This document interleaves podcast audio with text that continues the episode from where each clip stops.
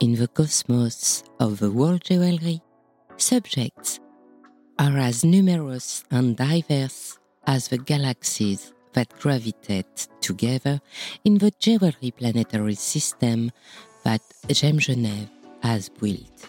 GemGenève, which has become a cultural event, offers to their exhibitors and visitors a wide range of topics around jewelry and provide their knowledge and current issues.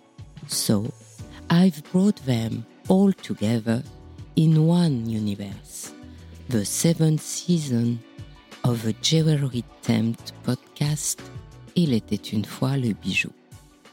For this show, I invite you to explore a new nebula, the one of antique jewelry with Ellie Morelle Davidson and Steve Neckman.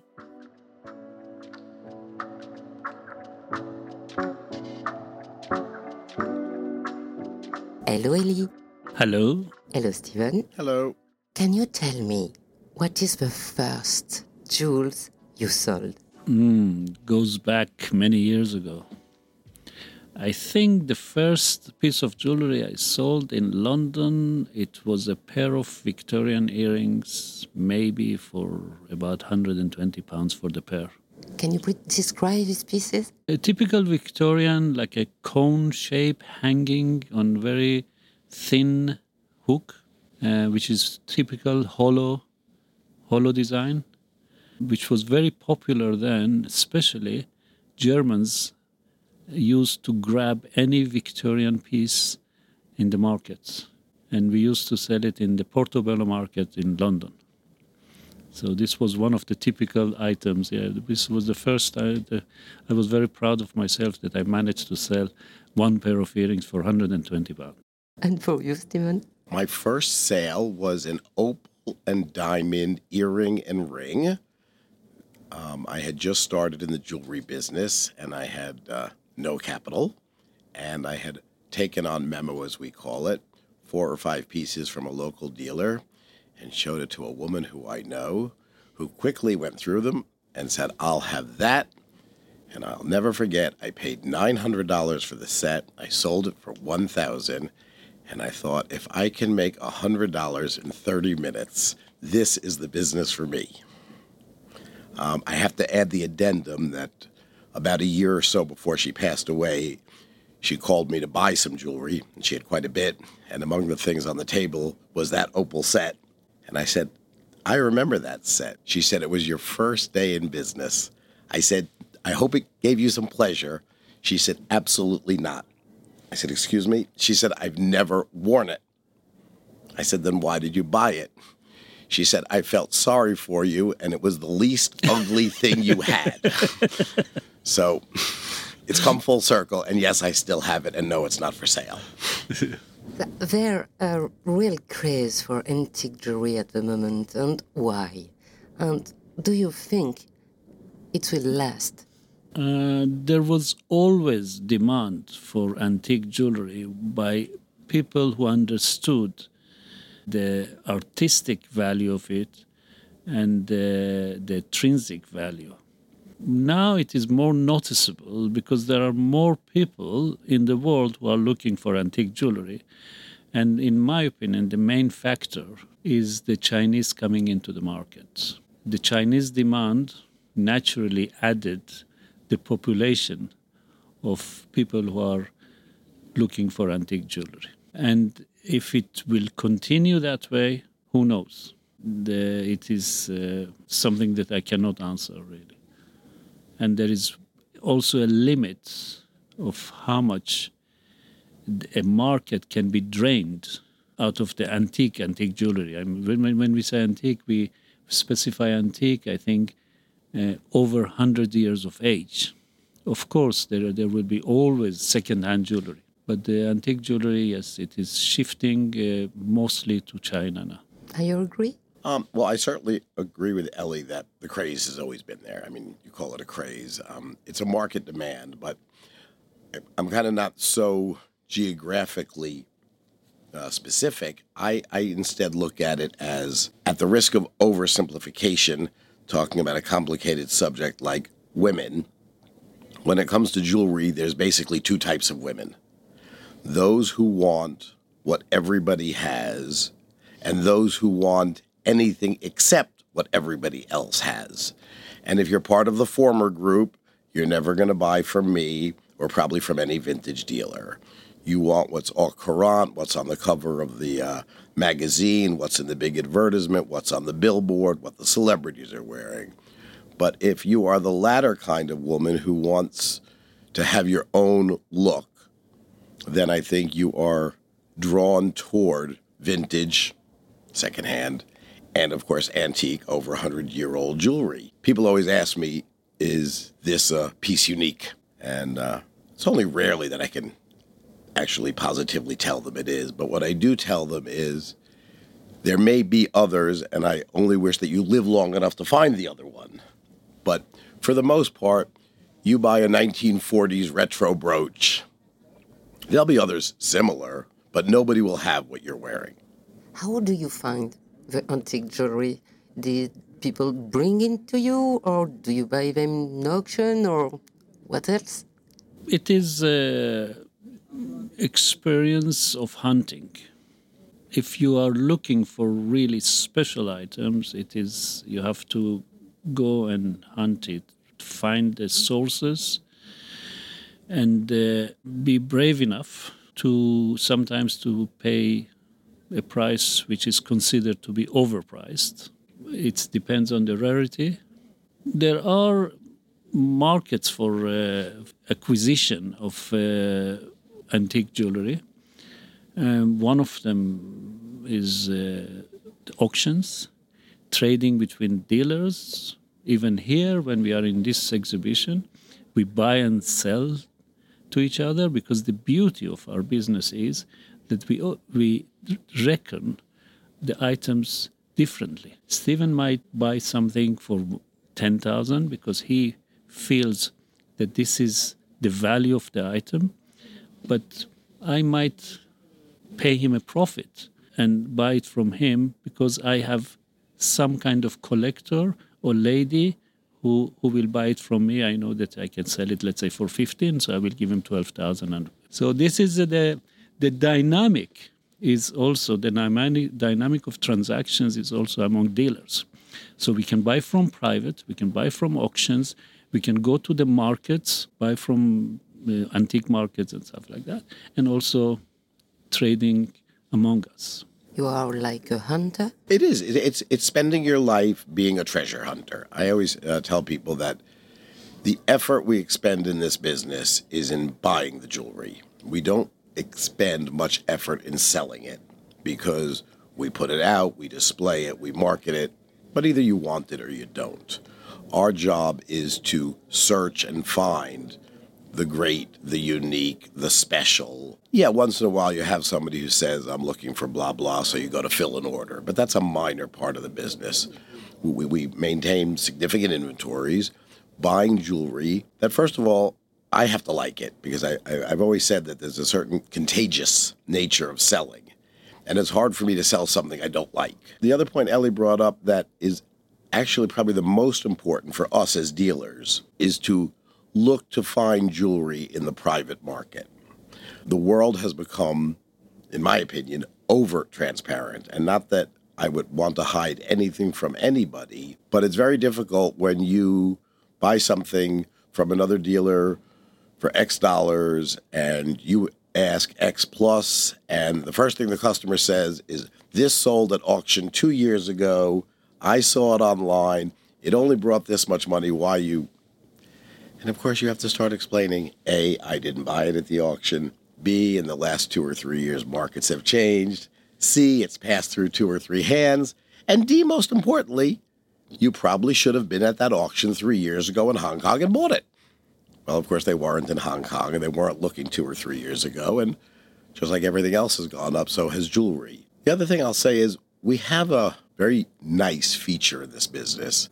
We'll pick a number 20, 30, 40 vintage antique jewelry dealers who technically are competing against one another. but we all work together because we're in the same business. And one day it's going to be my sale, and one day it's Ellie's sale, and one day it's Joe's sale. But we actually do have a pretty good bond with each other of the people who are ethical, who understand that to do business, you never own a customer, that sometimes somebody else is going to sell them. And oh, darn. But we work together pretty well. It, it makes for a nice dynamic.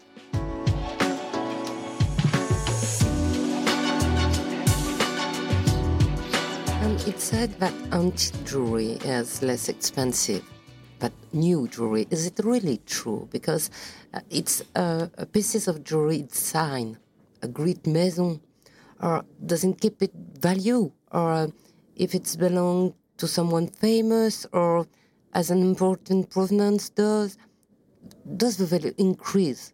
The type of jewelry, Stephen and us, we are trading in, and also the club he described, we are all one club of of dealers, and uh, we are more art dealers. Okay, it is the, the same question you could ask uh, art dealer: Is it guaranteed that the, the value will be kept or will be increased?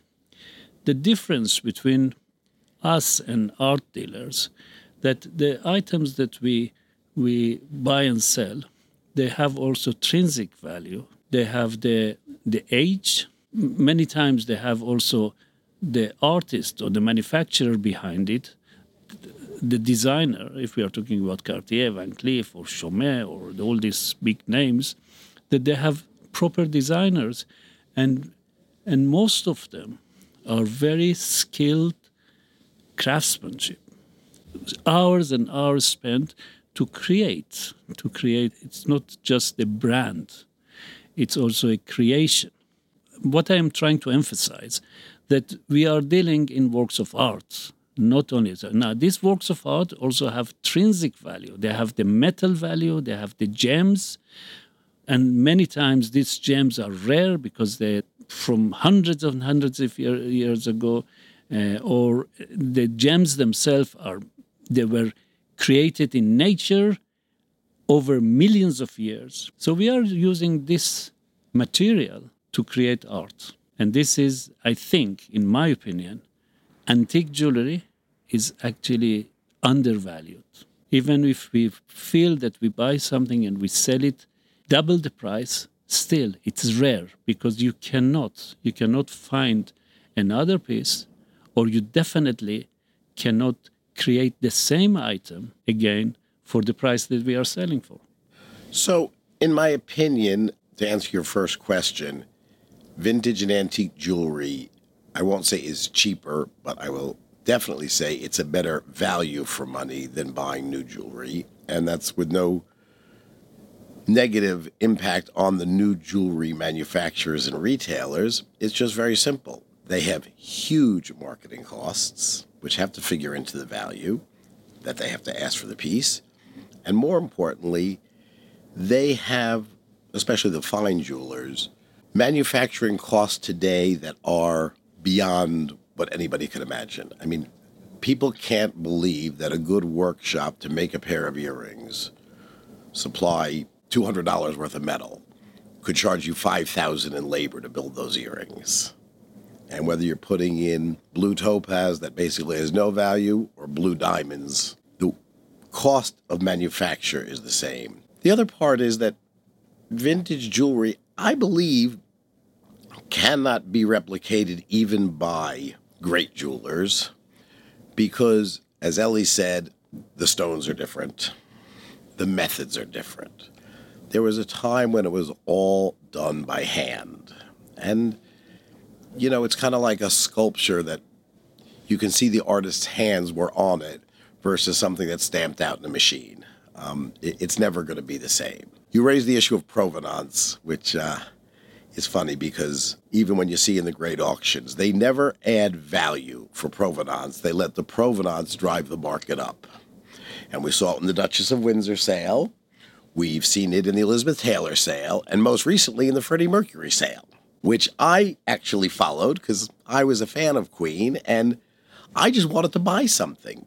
But at a certain point, you say, if an small candy dish that's in the auction catalog for 30 to 50 dollars the bidding is at 4000 this is crazy but the funny part is as we saw i remember with the princess margaret sale after these amazing prices are obtained with all the hype of the single owner historic auction sale it comes back to market 10 years later and nobody's going to give you $200 for that candy dish it's a very short market. We've seen even the Duchess of Windsor things not always bring the money they brought. Yes, if it's an iconic piece, the flamingo, her bib necklace, of course they would.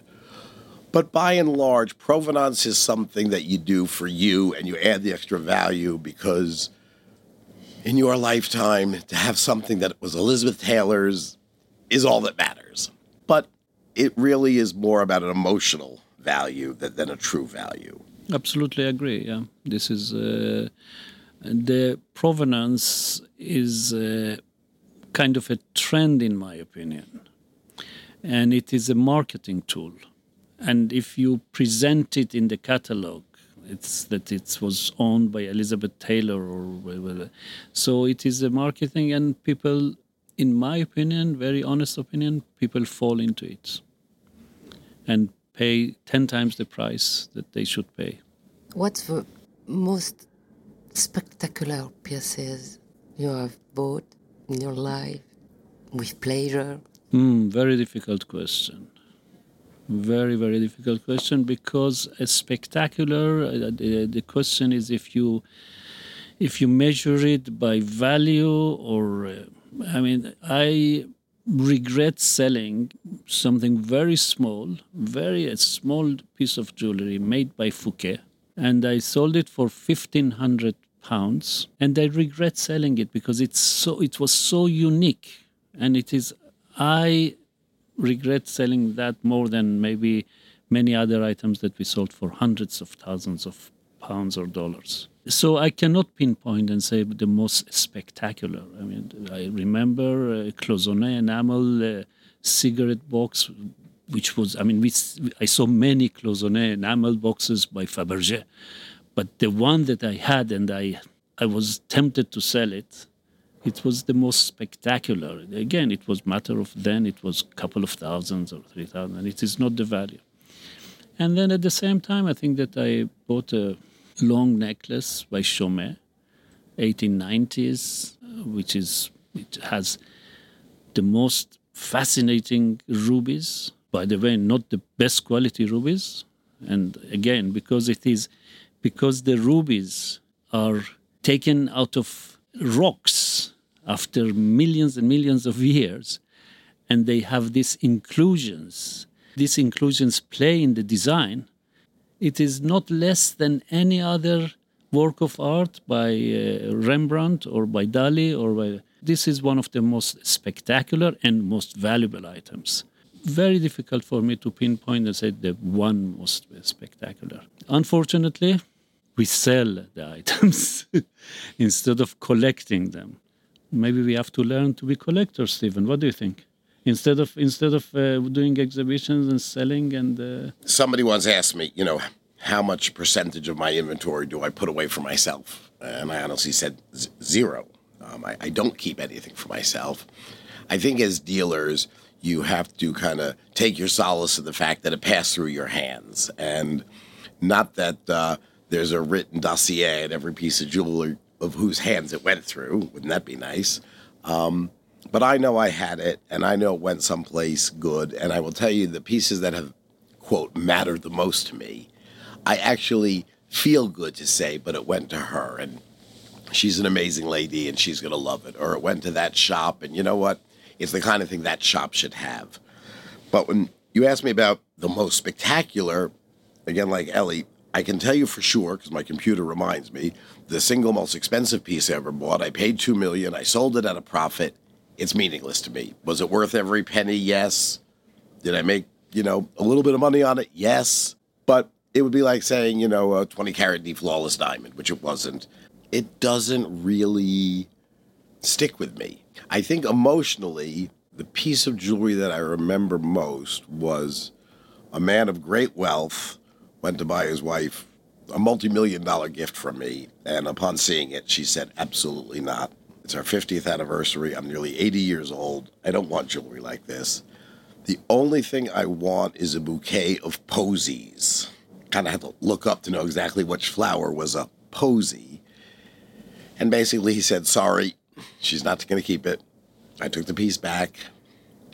And I set out over the next year or so to find a jewel of a bouquet of posies.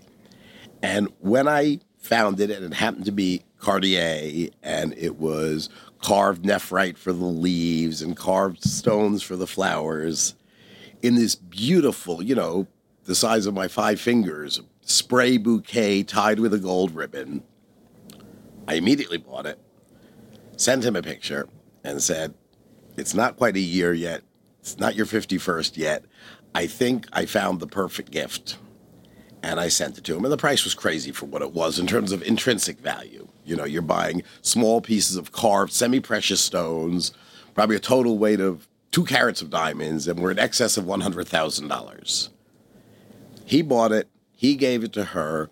She wrote me a thank you note that to this day I have. And I will tell you, nobody has ever thanked me more profusely for something because I actually found something that reflected exactly what she wanted. And as a salesman, which is kind of a cold word, it's nice to think that I found it, I loved it, and so did they.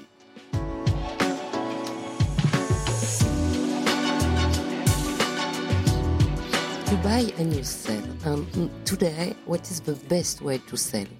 Exhibition, shop, e-shop? There is is there one way of selling? It depends what kind of item, what piece. Uh, of course, uh, exhibiting it's one way of selling because you you have the passage of visitors uh, who are uh, seeing your collection. And if we are talking about a rare gem, for example, okay, the best uh, way is to know the person, first of all, not to exhibit it, not to expose it to people who cannot appreciate it. So you target either privately or in a smaller form those items. Uh, same applies to very rare piece of jewelry that you can exhibit in a limited way. And I have in my safe items which I do not show just for sake of showing. The main change since COVID is uh, that uh, people are more uh, towards social media, adapted the, this way of exchanging images, and this was developed a lot more than before. Uh, we do sell of, uh, on, via social media a lot more than before, yeah. So I guess there's two questions there, and the, the first one for me is with all the choice you gave of shops, exhibitions, e commerce, there's only two types of selling in person and not in person. And I do not do any e commerce. Uh, I don't have a website. I don't have social media. I sell jewelry at exhibitions or in my office or one to one. I visit my clients because I think what we sell needs to be seen, held, touched, and worn to be appreciated. I think e commerce works, you know, if you're selling, whether you're Tiffany and Company selling on their own website or you're Joe the jeweler who has an e commerce site selling. These are things people know. It's model X, it's size Y, it's color Z. I'll order it, I'll take it. The same way, probably for any man or woman, you could buy t shirts or socks on the internet. But I'm not sure I could just go buy a suit without trying it on, feeling the fabric. Yeah, buy it, return it, but when it comes to jewelry, I like to think that the customer has the experience of putting it on. And even among the finest jewelers, and I think Ellie will agree with me, the truth is, I have to say to one woman, I'm sorry, it really doesn't look good on you. And the other woman, it looks great on because everybody's ear is different, everybody's neck is different, everybody's hands are different. And a woman could look at a picture of a ring and say, I love it, and go to put it on and say, doesn't work for me. And, and she's right. So I love in person selling. I like for somebody to put on a beautifully made gold bracelet. It's just gold, there's no stones. Ellie knows what I'm talking about a French maker, Georges Lenfant. And you see the woman really twisting it around her own wrist, thinking, that feels so good. Or puts on an earring and said, I put it on and, and it sits perfectly, versus push it to the left, push it to the right, raise it up. You have to put it on and it either fits or works or it doesn't fit or it doesn't work. And as far as post COVID goes, the only thing that's changed for me is briefly there was a pretty often repeated I'm not going to put off, I'm going to buy it, I'm going to do it. We don't know what the world will bring us. We're very privileged that we sell to a group of people who generally buy or don't buy for a lot of reasons, but it's usually not about the money. They, they have the wealth to buy it, they have to be in the mood. And I think a lot of people pre COVID kind of got into the rut of, you know, I have so much, I really don't need, what am I doing with it? And I guess after being home for two years, I have a lot more people now who say, you know what, I'm going to buy it. And for as long as I wear it and enjoy it, I wear it and enjoy it. And I'm not going to put off till tomorrow. And they're taking that trip and buying that bracelet and going to that exhibition. And that's what the world is supposed to be. I, I only hope, and I'm fearful, but I only hope it doesn't get forgotten too soon because people have a tendency to. I always say it's not what they forget. It's not what they don't know. It's what they forget to remember. And uh, but for right now, I think they're still remembering.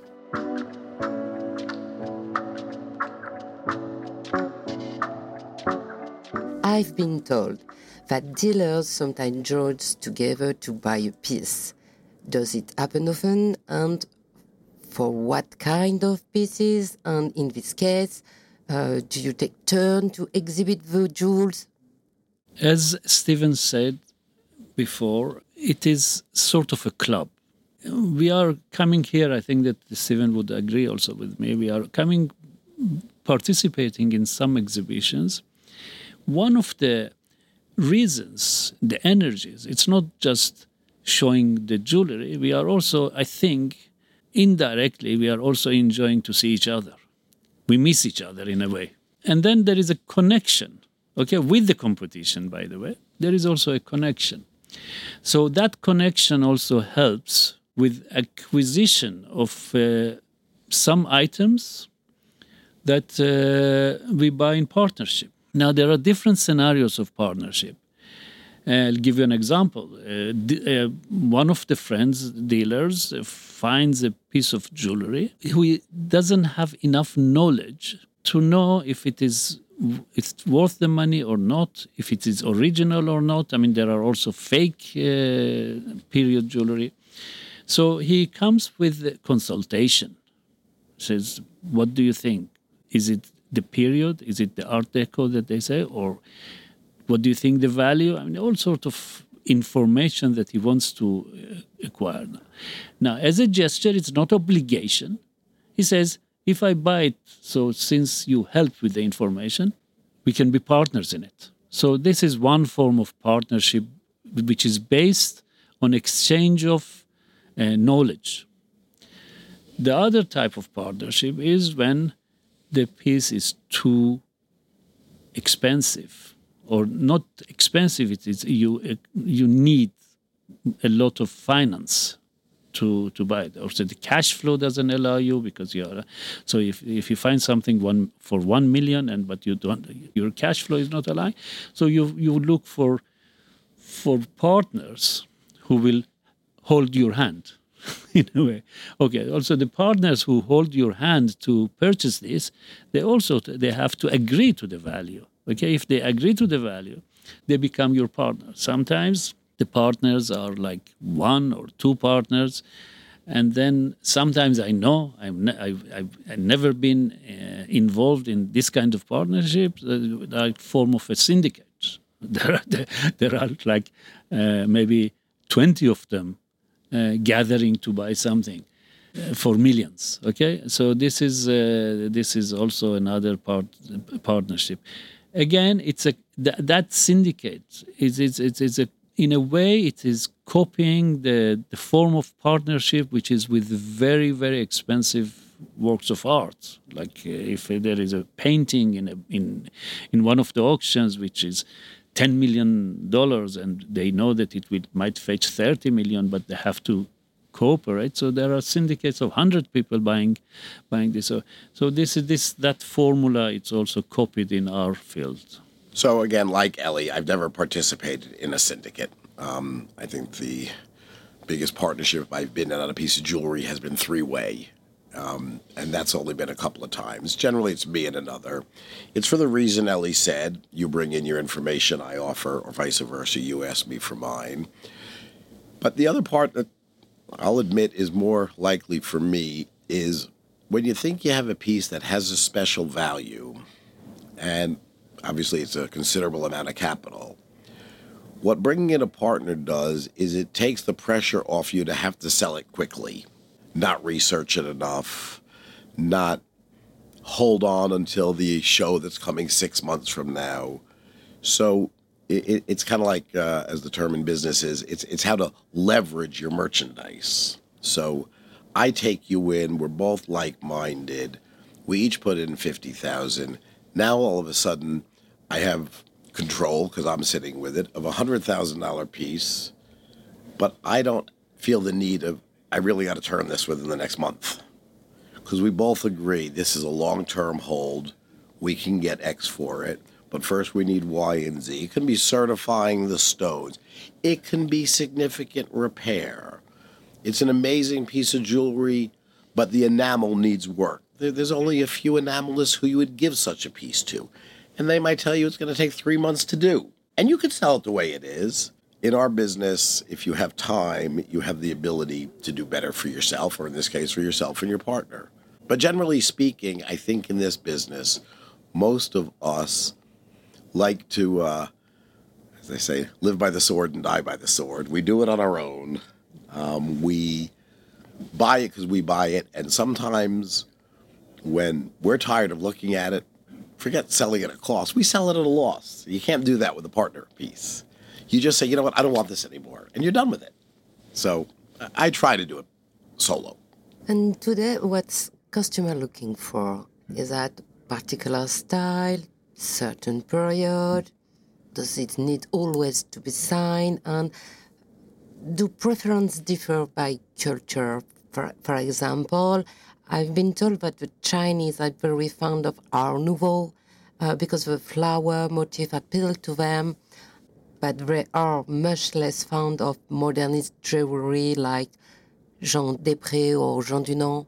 Again, uh, the question what you sell nowadays or what you can sell nowadays, it is not pinpoint and because the range is so wide and depends whom you are talking to.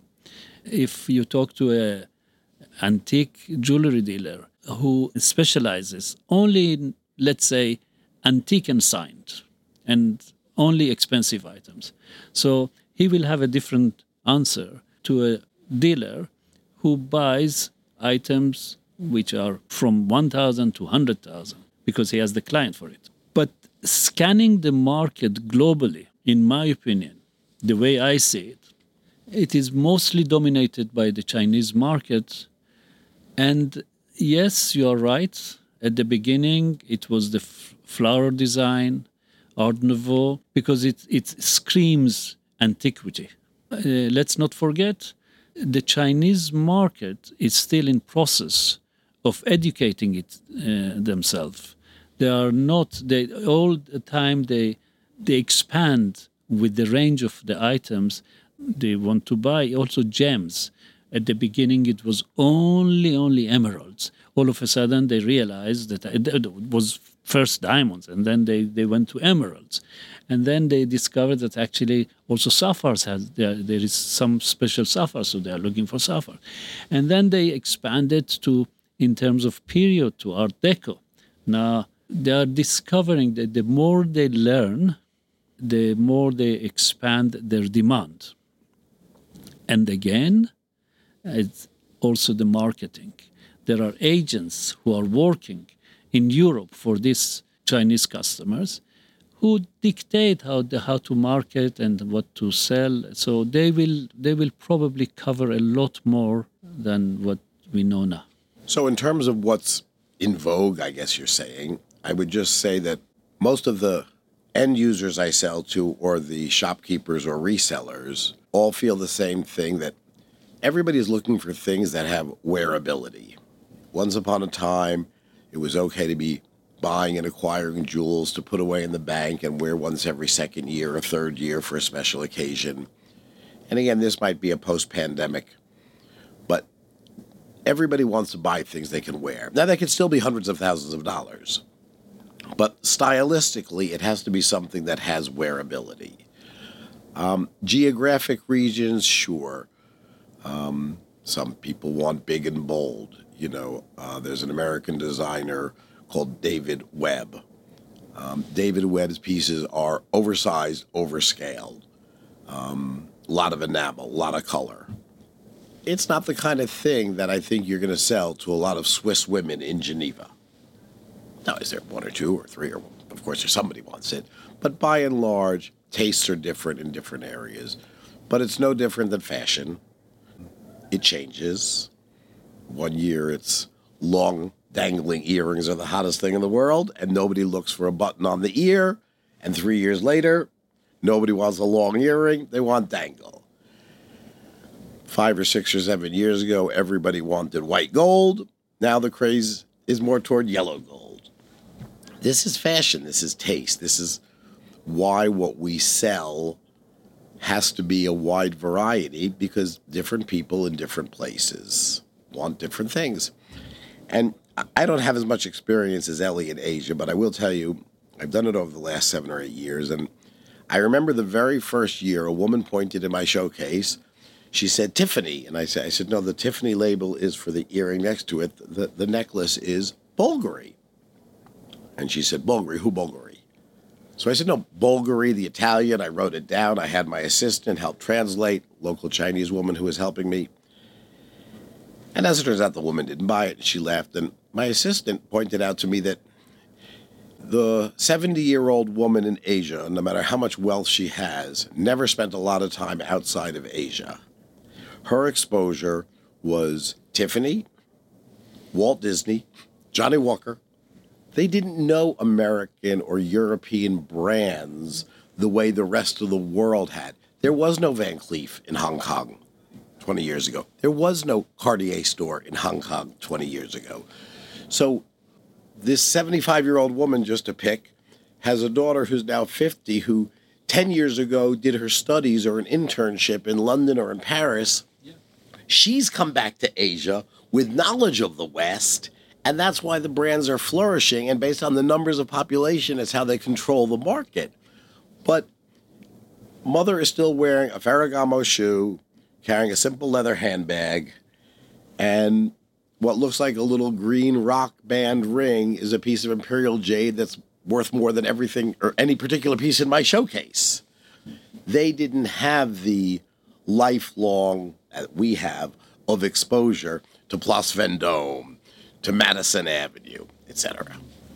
I will add just one more thing. I think that lack of knowledge is the cause for some customers who rely on, on the brand as a credibility, as a guarantee that they are buying the right thing. So it is a compensation for lack of knowledge. If they could examine the piece and judge it according to the workmanship and stuff like that, they would rely less on a brand. Do you agree with that? Yeah, I, I funny you say that a customer called me one day. I forgot my wife's birthday. I'm in a Mikimoto store. They have Mikimoto pearls. Is it good to buy? I, I said, look, I don't know about other people's values, so I won't discuss that. The only thing you can be sure of when you buy at Mikimoto on Fifth Avenue is you're buying good pearls. And if you're going to go to a local jeweler and look at five strands of pearls and not know what's good and what's not, then you know what? Pay double, pay triple, go to Mikimoto, buy them. I'm not in town. I can't help you. Have a nice day. Elli's right. If you're not sure, buy Mikimoto. You won't make a mistake. The only thing you might do is overpay.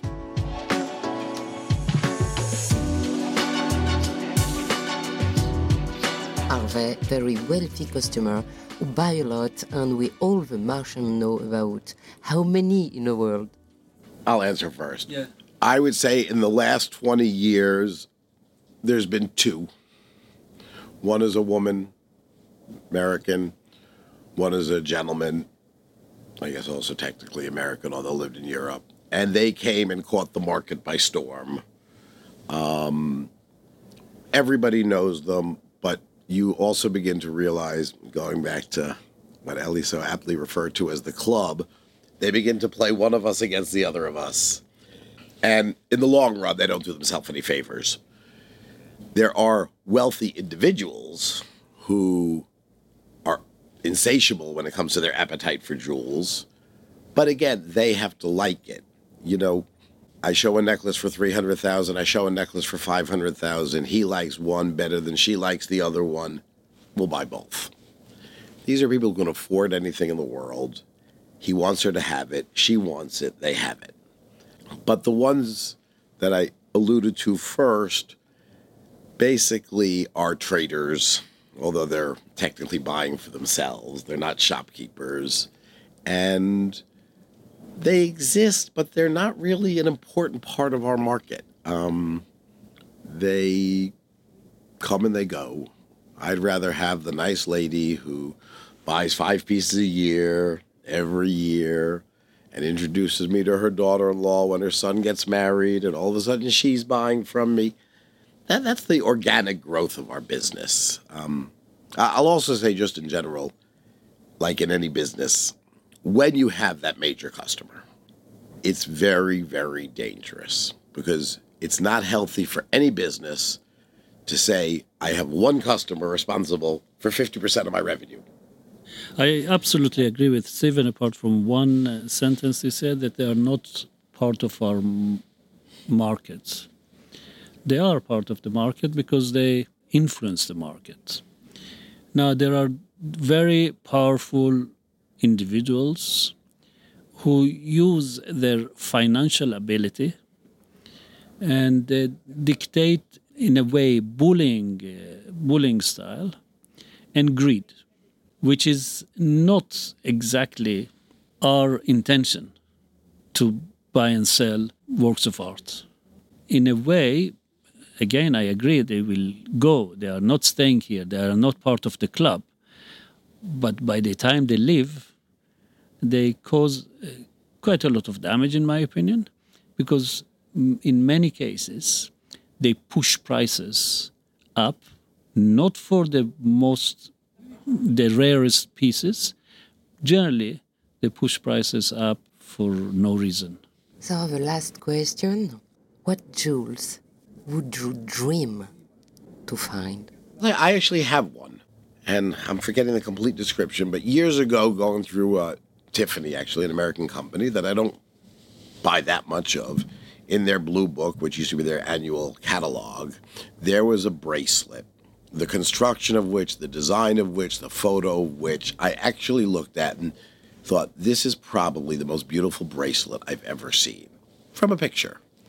And that was probably 10 years ago. And not that I don't always look at beautiful 1970s yellow gold jewelry, but that is a piece that I would dream one day not to own, but to buy it and to sell it.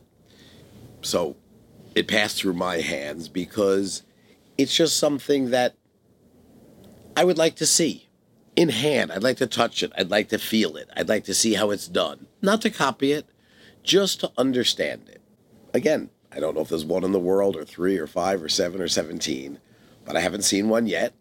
And it's kind of nice to think that there's still something out there that I would like to see. When you go to a jungle to hunt, do you have a, dream which animal you hunt?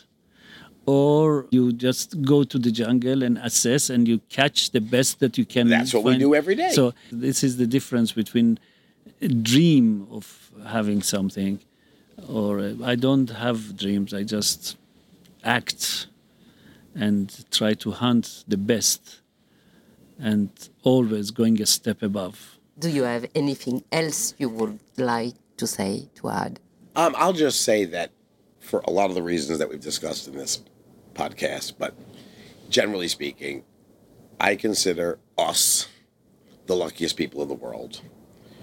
We deal with beautiful things. We generally deal with people who are celebrating or in some other way are marking a happy occasion, even if it's just the happiness of we can. We generally work with nice people, and we have the the great privilege to be a part of something. And what I mean by that is not that it's going to make a difference. None of us have a perfect batting record, but it means something that you came to me to buy your engagement ring.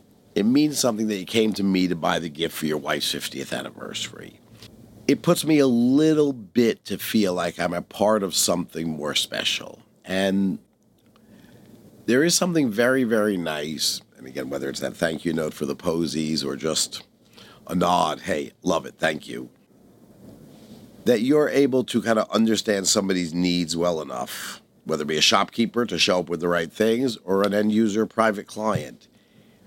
It's so nice to feel like I'm relevant. I have it. I got it as a dealer, I always joke that I don't say it was a good show or a bad show based on how much money I made. Sure, it's always better to make more money than less money.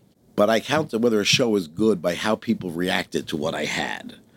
Because even if you didn't buy it, and she didn't buy it, and he didn't buy it, when I put it out six weeks at the next show, someone's going to buy it. And I feel better because all of you said it's great, it's wonderful, it's amazing.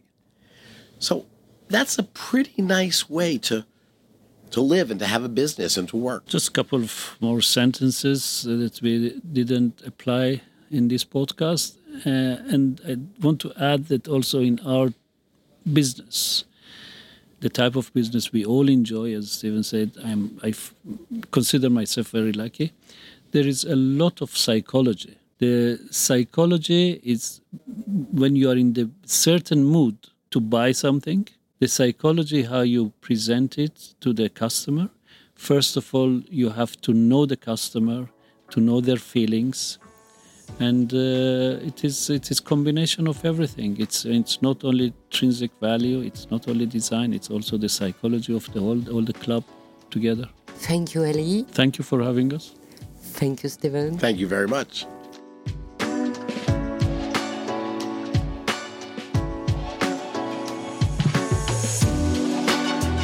I'm Anne Desmarest de Jotemps, and I give a voice to jewelry every Sunday.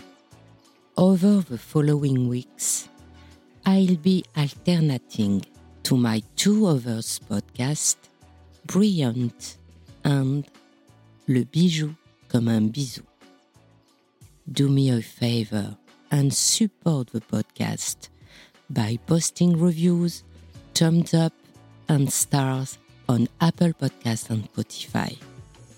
Don't hesitate to share this podcast on your social media and leave kind comments on the Il était une fois le bijou and J'aime Genève social media. Love Jules and goodbye.